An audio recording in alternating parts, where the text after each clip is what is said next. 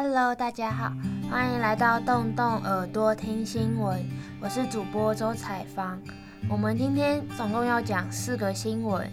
第一个是铁警案的判决争议，第二个是美中贸易的问题，第三是钱柜火灾造成了六人死亡以及其消防问题，第四，捷克首都布拉格的市长面临了暗杀风险。那在我们正式开始之前呢，我们先来听下面这一首歌。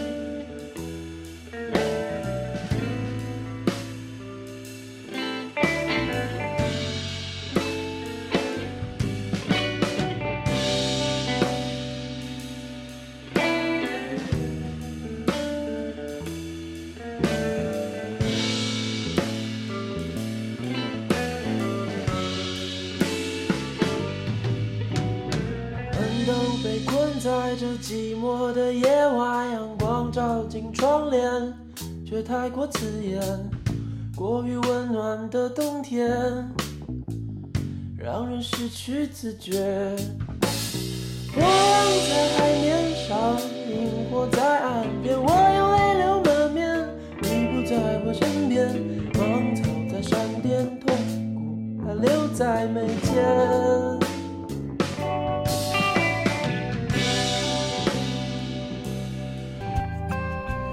播的这首歌来自 Deca Joins 的《浴室》。Deca Joins 是来自台湾的独立乐团，极具指标的新生代。目前成员包括郑静茹、杨尚业、谢俊彦、陈黄谷，隶属于空气脑唱片。二零一三年成立，其后经历了两次改名。成立之初，团名叫 FUBAR，二零一六年又改团名为灰矮星，二零一七年再改团名为 Deca Joins。关于其背后的意义，Deca Joins 在他的脸书粉丝专页写说，Decadent 是颓废的意思，Joins 是结合点复数，整个字汇合在一起。即为颓废结合点，而他们也成功的在他们的许多首歌中表达出了这个理念，以及他们背后的节奏以及编曲，也都带着一种缓慢不惊的感觉。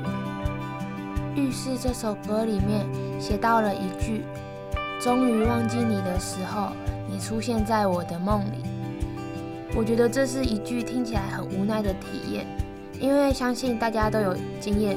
就是我们穷尽了一切的努力，想要让没有对方的日子也能好起来，进而忘却那段美好的时光，模糊那张脸。但是在潜意识主导的梦里，他的影子仍然是占了大部分的快乐。我相信谁都曾受困在那个干枯的浴室，看着镜中的自己，有一瞬间的彷徨无措。那我们接下来来讲今天的第一则新闻。铁路杀警案。去年七月，年仅二十五岁，铁路警察李成汉调解补票纠纷，却惨遭郑姓男乘客失控持水果刀捅杀腹部，经过送医抢救后仍不治。嘉义地方法院于四月三十宣判郑贤无罪，应入相关处所强制就医五年。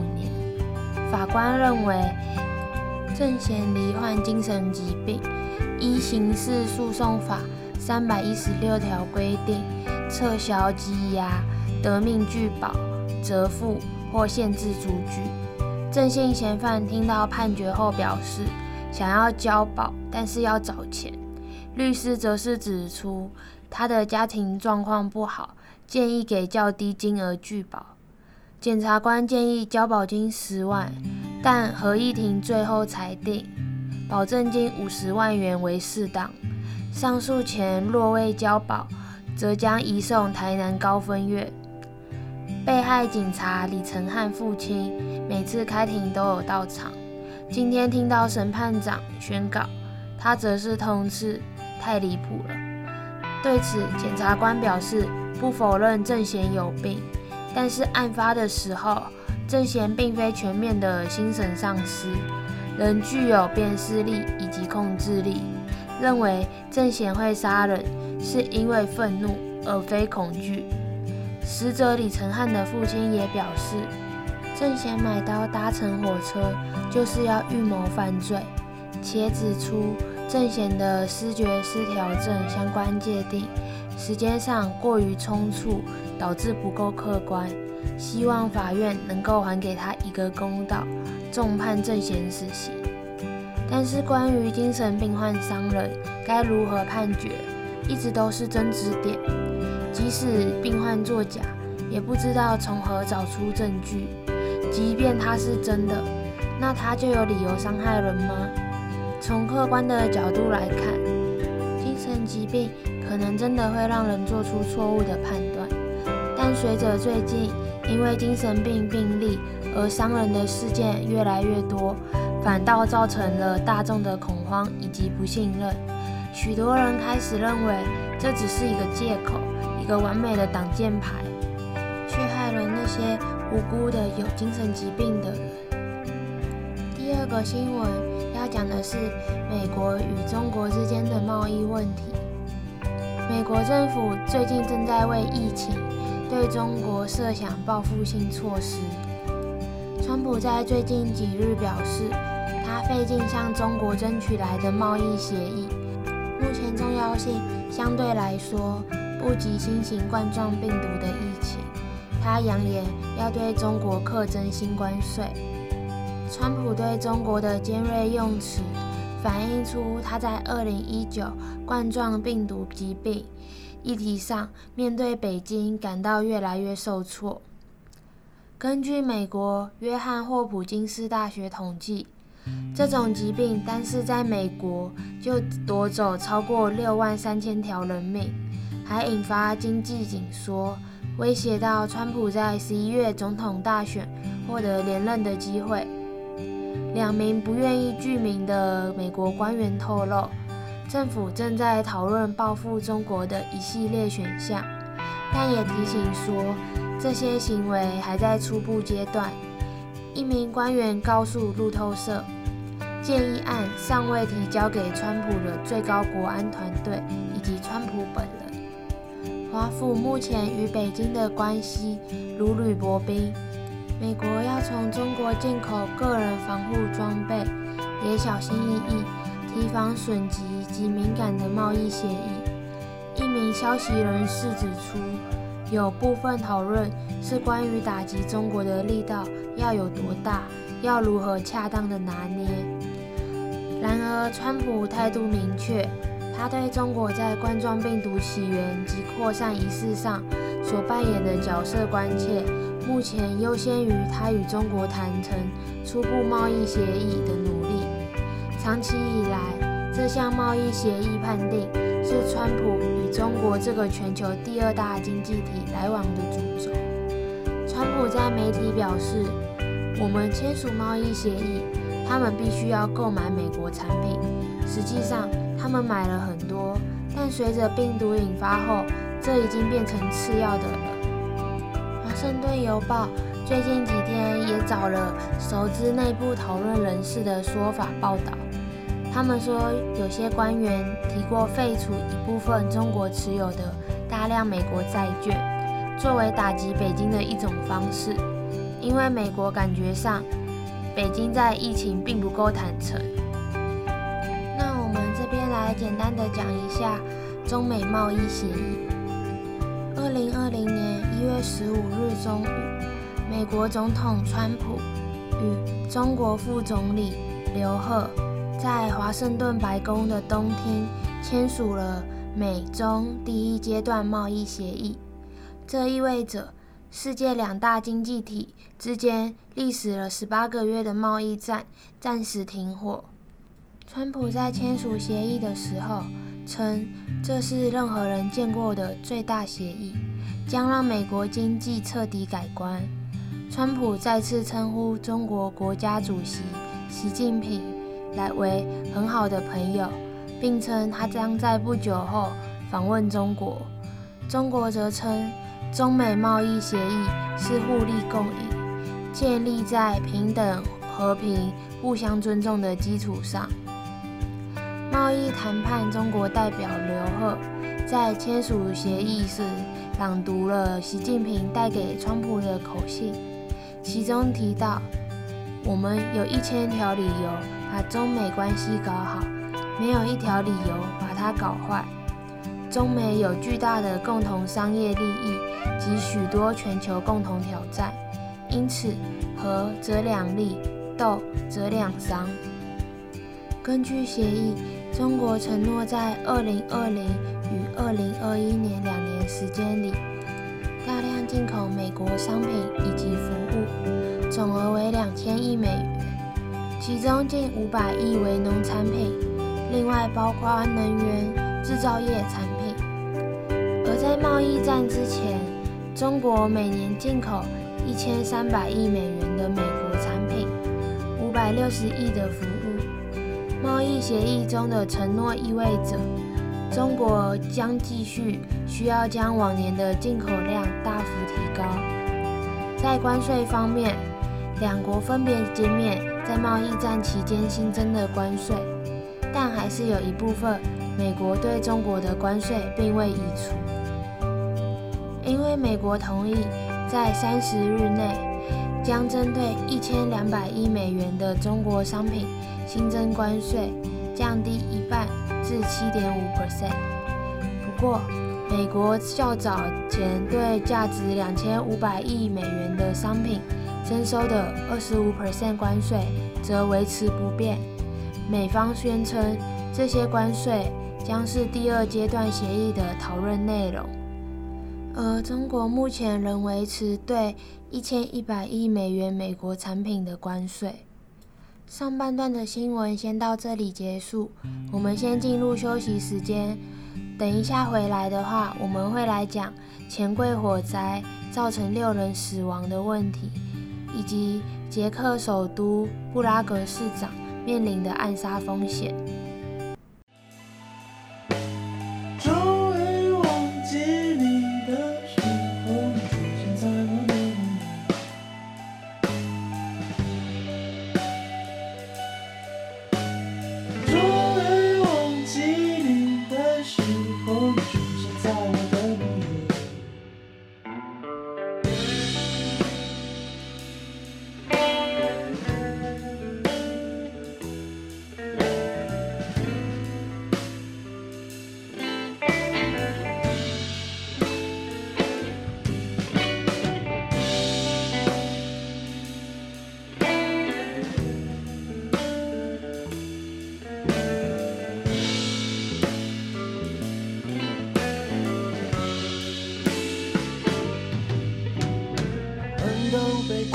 在这寂寞的夜晚，阳光照进窗帘，却太过刺眼。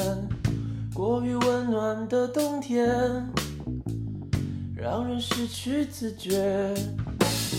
我望在海面上，萤火在岸边，我又泪流满面。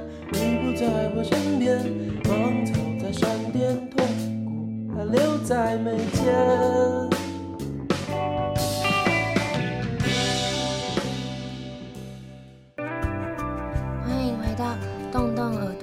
新闻，我是主播周采芳。我们现在要来讲的新闻是钱柜火灾。台北市钱柜 KTV 李森店二十六日发生火警，造成了六人死亡。经过调查后，发现起火点为五楼仓库，曾入内充电的王姓工头涉有重嫌。针对相关消防设备全关闭的疑点，警检持续追查侦办。今天在最近，在约谈钱柜三名员工和一名包商到案说明，分别为四十一岁的钱柜高级乡里兼消防管理师谢楠，四十六岁翁姓女经理和黄姓男工程师，以及承包商大兴工程负责人王楠。除了翁女士首度约谈之外，其余三个人都是二度约谈。根据调查发现，钱柜林森店自二月底进行电梯整修工程施工作业，由公司工程部派遣黄姓男工程师负责包商和监工作业，分别和六个厂商签约发包，包括大兴工程和久康工程等在内，各自负责不同的项目工作。其中，王姓工头所属的久康工程是负责拆除地板作业，大兴工程则承包了消防工程项目。大兴工程的王姓负责人供称，二月二十七日起开始施工，因应工程进度，是从九楼起逐层往下关闭大楼洒水系统。另外，三月间，为了因应改管线的需求，陆续关闭室内消防栓的水源。由于检警调查发现，案发时的区域广播系统为关闭状态。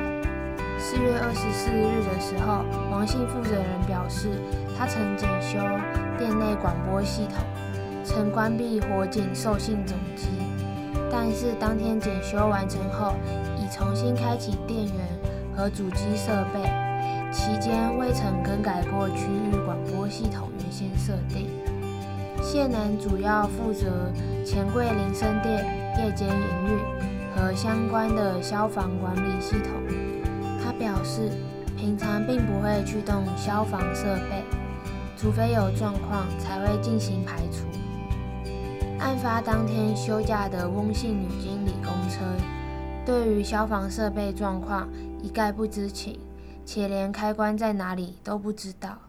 警方查询后，于下午将她移送到台北地检署复讯侦办。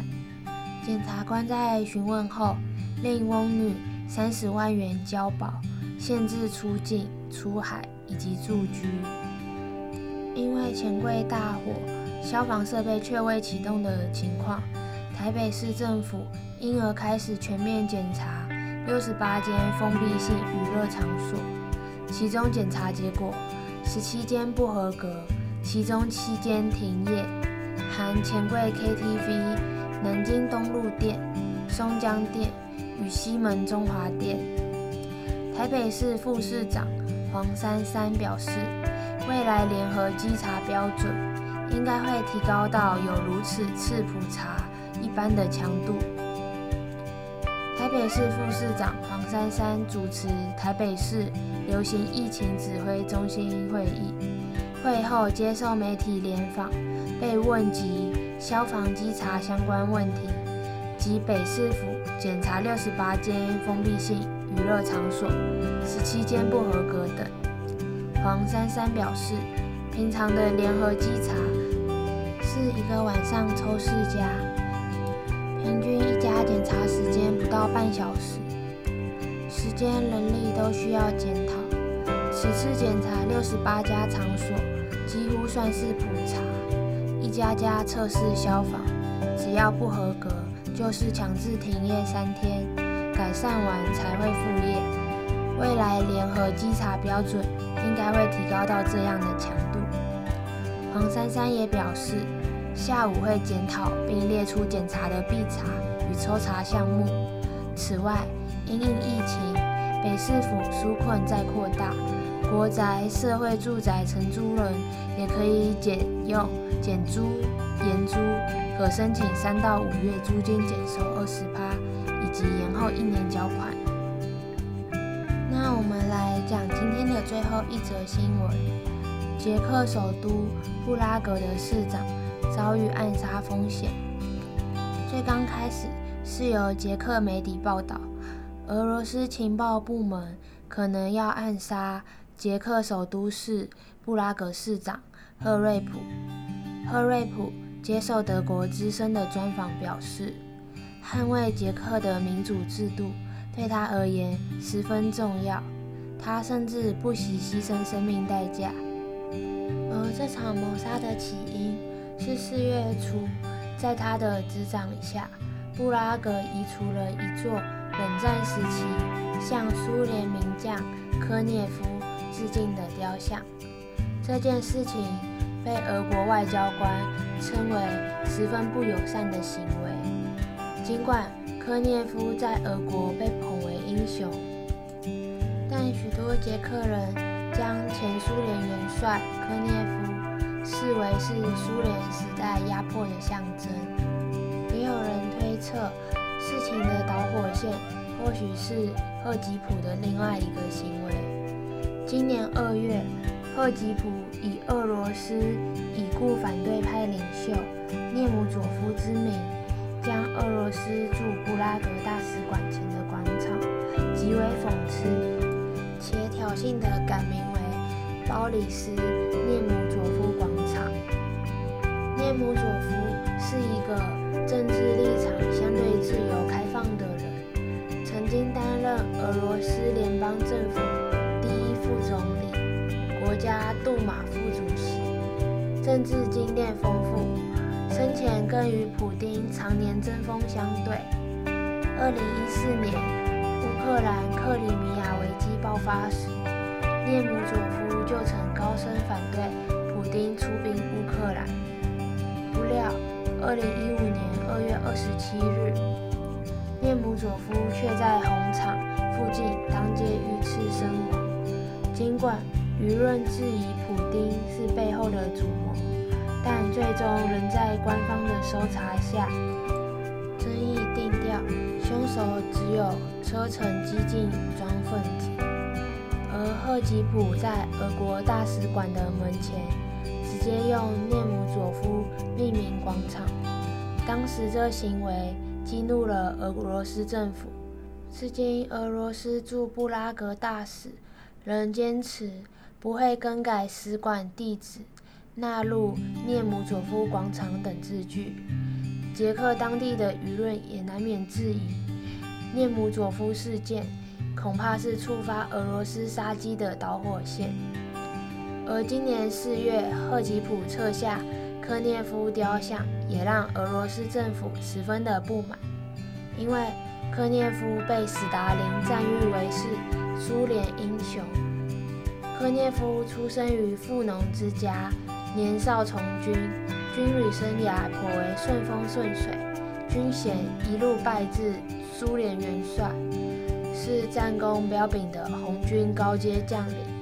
曾参与二战多场决定世界历史命运走向的重要战役，包含苏德战争的莫斯科保卫战、红军解放奥斯威辛集中营、解放布拉格、亲率百万大军攻破第三帝国都心柏林。于克里姆林宫的官方叙事中，科涅夫无疑是为苏联打下了江山，血洒沙场的战争枭雄，但对于捷克等东欧国家来说，科涅夫却是极具争议性的血腥镇压者。二战过后，涅夫凭借坚实的军事实力，在一九五六年出任华沙公约组织第一任的武装力量总司令。不料同年秋天，苏联控制下的匈牙利就爆发了失败的流血革命——十月事件，而当时派兵镇压的正是科涅夫。一九六八年，捷克斯洛伐克爆发布拉格之春，科涅夫以欢庆苏联二战胜利为由，假借外交访问之名，亲自率团深入捷克。勤收第一手的抗争实况回报。同年夏天，苏联便长驱直入捷克，硬生生地掐掉刚刚萌芽的民主化运动。对于捷克与匈牙利来说，科涅夫形同苏联操纵东欧的迫害刽子手。一九七三年，科涅夫逝世，极其哀荣地长眠于克林姆林宫的红场墓园。冷战时期的布拉格也在当地立起了科涅夫的雕像，成为歌颂苏联英雄与伟人的众多纪念标的之一。但在苏联解体，俄罗斯有着历史、文化、种族。